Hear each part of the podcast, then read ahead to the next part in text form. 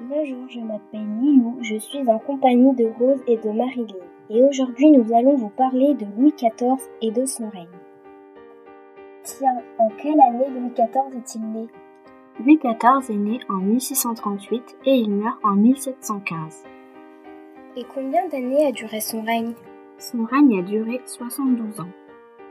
Qui est sa famille? Les membres de sa famille sont Louis XIII, son père, et sa mère Anne d'Autriche. Comment est-il surnommé Il est surnommé Roi Soleil car il prend pour symbole le soleil. Comment gouverne-t-il le pays? Tout d'abord, comme il est trop jeune pour régner, il n'avait que 5 ans, c'est sa mère Anne d'Autriche qui, en assurant la régence, confie le pouvoir à Mazarin.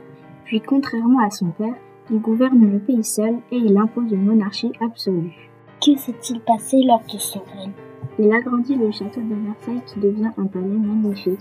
Il s'y installe avec sa cour en 1682. Versailles devient la capitale de la France. Il y organise de grandes fêtes, il s'entoure d'artistes, le musicien Lully, l'écrivain Molière. Et il a mené aussi de nombreuses guerres, ce qui a ruiné la France. J'espère que ça vous a plu. Merci de nous avoir écoutés. À bientôt.